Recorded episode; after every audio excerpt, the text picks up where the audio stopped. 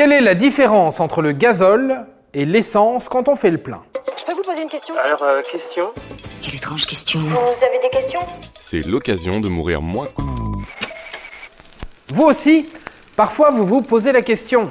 Je sais quelle essence je dois mettre dans ma voiture, mais si jamais je me trompe, il se passe quoi? Tout va exploser? Gasoil, samplon 95, samplon 98 ou encore éthanol, on vous explique tout. Accrochez-vous, on va parler en sigle, en acronyme, tout ça, tout ça. hein. Si on met du carburant, c'est bien évidemment pour alimenter les voitures, je ne vous apprends rien. Sans ça, c'est la panne. Et le type de carburant que l'on utilise dépend du moteur de la voiture. Vous le savez, nous savons, c'est d'accord, j'ai saisi le concept. Bien que l'on puisse alimenter sa voiture avec de l'électricité ou du gaz, il y a deux grandes familles de carburants qui écrasent le reste du marché, l'essence et le diesel. Commençons par l'essence et évitons de nous emmêler les pompes. Quand on va faire le plein d'une voiture essence, on a le choix entre trois types. Le samplon 95, le samplon 98 et le bioéthanol 85. Mais depuis 2018, nous ne sommes plus censés les nommer ainsi. On doit parler de E10, E5 et E85. Oui, je sais, on dirait des additifs alimentaires, mais au moins ils ont simplifié la notation en mettant E pour essence. Eh ben non, pas du tout.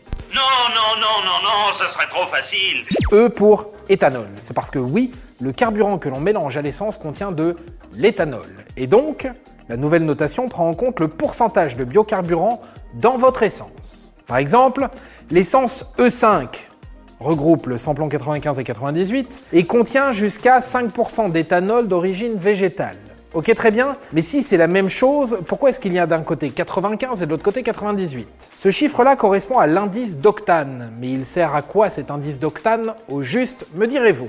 Déjà, l'octane, aussi connu sous le nom de C8H18, est le composé principal de l'essence. L'indice d'octane, lui, détermine la résistance de l'essence à une inflammation non contrôlée. En gros, plus l'indice est élevé, plus le moteur est protégé et moins vous risquez de finir en charbon dans votre voiture. Bonne nouvelle. Vous appelez ça un steak saignant? Il est carbonisé. Bon, ensuite, on a le samplon 95, trait d'union E10, qui est apparu en 2009. Et si vous avez suivi, vous savez que E10 c'est pour 10% d'éthanol, bravo pour ceux qui ont trouvé. Enfin, il y a le E85 ou le superéthanol. Et comme son nom l'indique, il est composé jusqu'à 85% de bioéthanol. Et quand on parle de bioéthanol, on parle d'éthanol d'origine végétale, mais ça ne veut pas forcément dire qu'il est bio, au sens du quinoa et de jus de kiwi. C'est propre, c'est sain. C'est rien que de naturel. Mais maintenant que vous savez tout sur l'essence, répondons à la grande question, c'est quoi la différence entre l'essence et le diesel? Il y a d'abord la composition. Le diesel et l'essence sont tous deux composés d'hydrocarbures, des molécules de carbone et d'hydrogène. Alors que dans l'essence on retrouve majoritairement de l'octane, le diesel est composé d'hydrocarbures bien plus lourds, comme le cétane ou C16H34 pour les intimes. Et cette différence se retrouve dans le fonctionnement des moteurs. Dans le cas du moteur diesel, le carburant est injecté à très haute pression, ce qui génère de fortes chaleurs. Le gasoil s'enflamme alors de manière spontanée. Mais pour le moteur essence, c'est un mélange air-carburant qui est enflammé par la bougie d'allumage. Cette différence se résume souvent en disant que les moteurs à essence sont plus adaptés pour les petits trajets réguliers car ils ne doivent pas autant monter en température. Mais les moteurs diesel ont habituellement un meilleur rendement. Ah, et oui, au fait, c'est quoi cette histoire d'explosion au début de l'épisode? Eh bien, si on met de l'essence dans un moteur diesel ou du gasoil dans un moteur essence, eh bien, eh bien, eh bien, il ne se passe rien.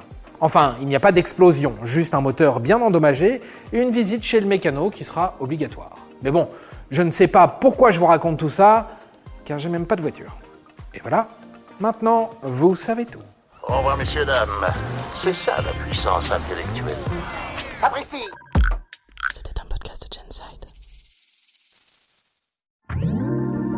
Attends, avant de partir, j'ai juste un truc à te dire. Viens découvrir notre podcast Sexo, la question Q. Deux minutes pour tout savoir sur la sexualité féminine.